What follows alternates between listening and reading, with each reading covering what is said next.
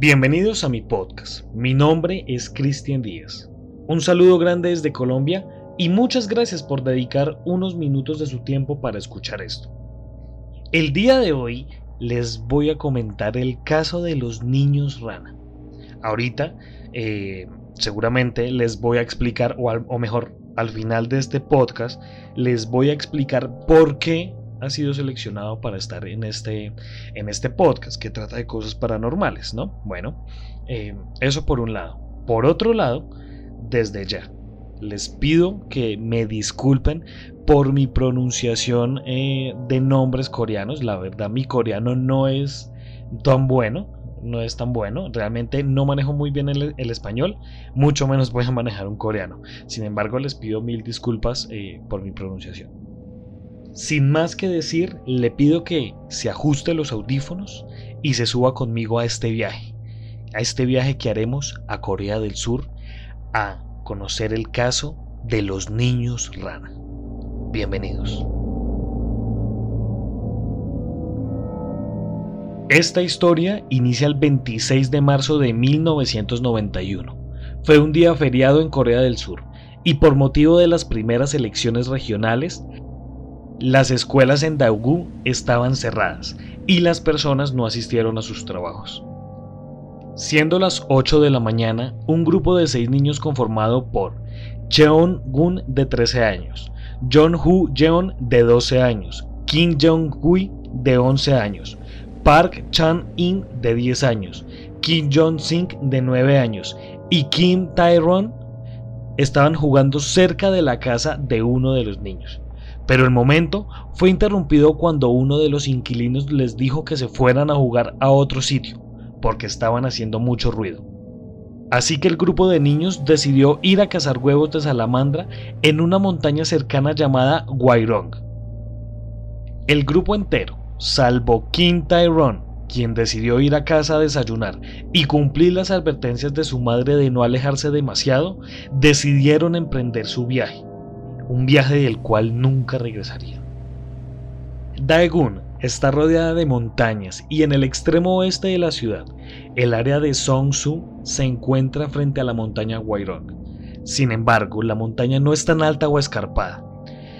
Pero, si una persona que está en esta montaña toma un giro equivocado, lo que básicamente significa desviarse del camino, es fácil perderse temporalmente en el denso bosque principalmente lleno de pinos y maleza.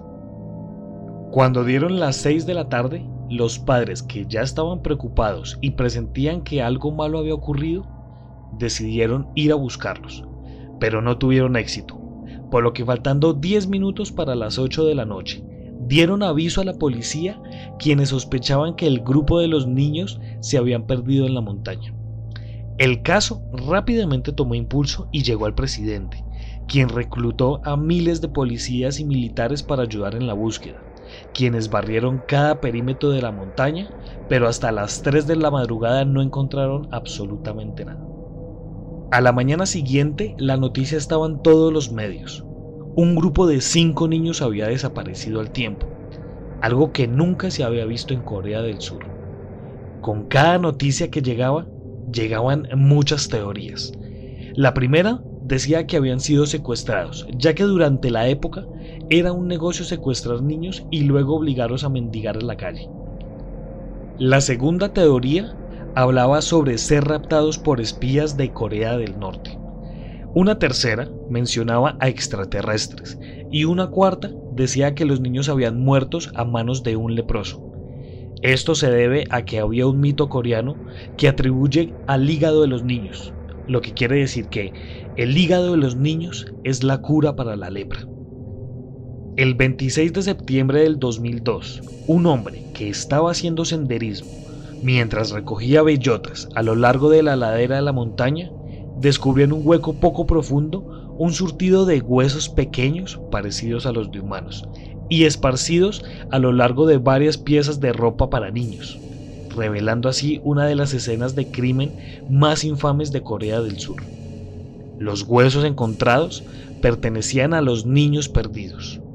El hombre, que logró permanecer en el anonimato hasta el día de hoy, llamó y reportó el crimen a las autoridades lo antes posible, Más tarde, ese mismo día, la montaña estaría repleta de investigaciones, en un esfuerzo por recopilar cualquier evidencia que aún pudiera encontrarse allí. El sitio solía estar dentro de las instalaciones del campo de tiro de la División de Infantería número 50 del Ejército, que se trasladó a una ciudad cercana en 1994. Sobre todo, era un lugar que ya había sido minuciosamente investigado cuando los niños desaparecieron. El lugar estaba lleno de casquillos de bala, y la gente del pueblo declaró que los niños de la zona caminaban por el monte para recoger los casquillos.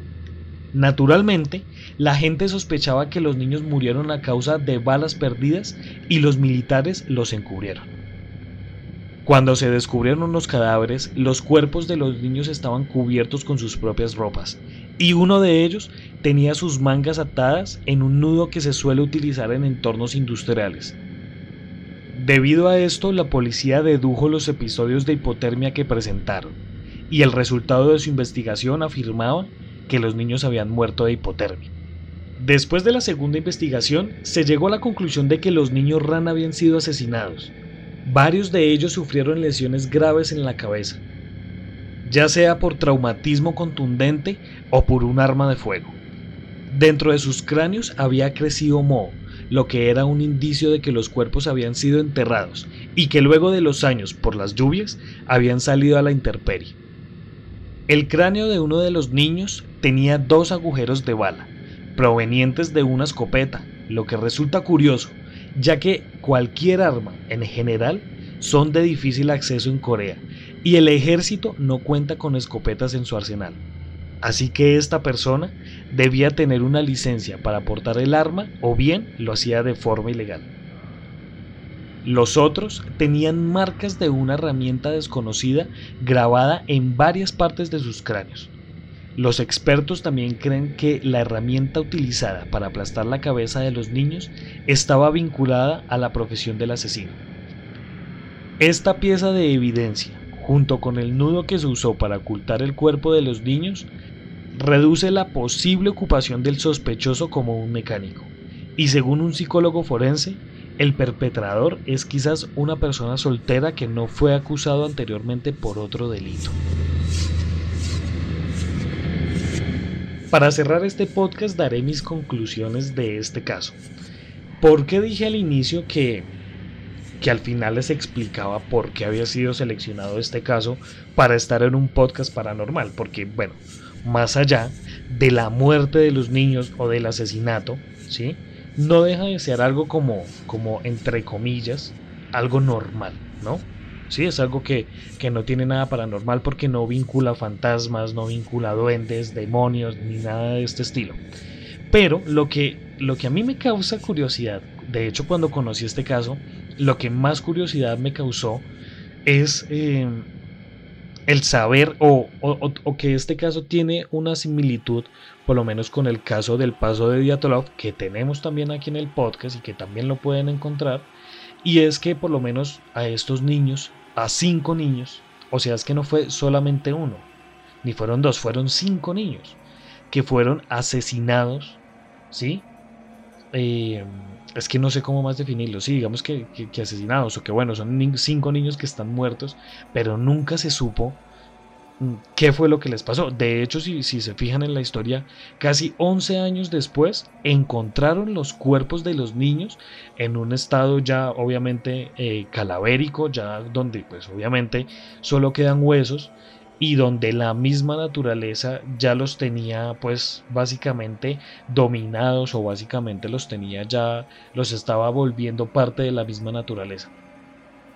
¿Que pudo eh, ser un asesino? Seguramente, pudo ser un asesino, las teorías confirman mucho eso, pero acá mi pregunta y se las dejo a ustedes, por si quieren investigar más de este caso ¿sí? Y por si quieren comentarnos tal, vez en nuestro post eh, de Instagram o si me quieren comentar por Twitter, por bueno, ahí está eh, eh, todas las redes, ya la las personas que me siguen ya conocen mis redes sociales también.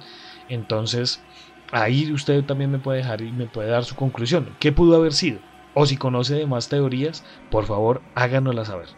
Para mí sí fue un asesino, sin embargo, también leía en muchas cosas. No lo quise incluir como tal en la redacción del podcast. Eh, porque no es algo como oficial, son como suposiciones, que también se hablaba de un supuesto Yeti o un, supuesto pie grande, ¿sí? De estos seres eh, que aparecen entre las montañas, eh, entre los bosques, que también son como seres, por así decirlo, mitológicos, no son mitológicos, pero por así decirlos, como por definirlos. Son estos seres, pie grande, el Yeti, ¿sí? Por lo menos acá en Colombia el famoso Moan también, pero bueno, hay muchas teorías. Realmente me parece interesante el caso porque es un caso inconcluso, es un caso del cual nunca sabremos qué pasó y solamente, solamente la respuesta la tienen estos cinco niños que pues bueno, no están en este mundo. Muchas gracias por escuchar este podcast. Si usted quiere ser parte de esta comunidad, síganos en Instagram como arroba Colombia Paranormal Podcast. Allí puede estar al tanto de todo nuestro contenido. Muchas gracias. Nos estaremos encontrando en otro caso misterioso de la Colombia paranormal.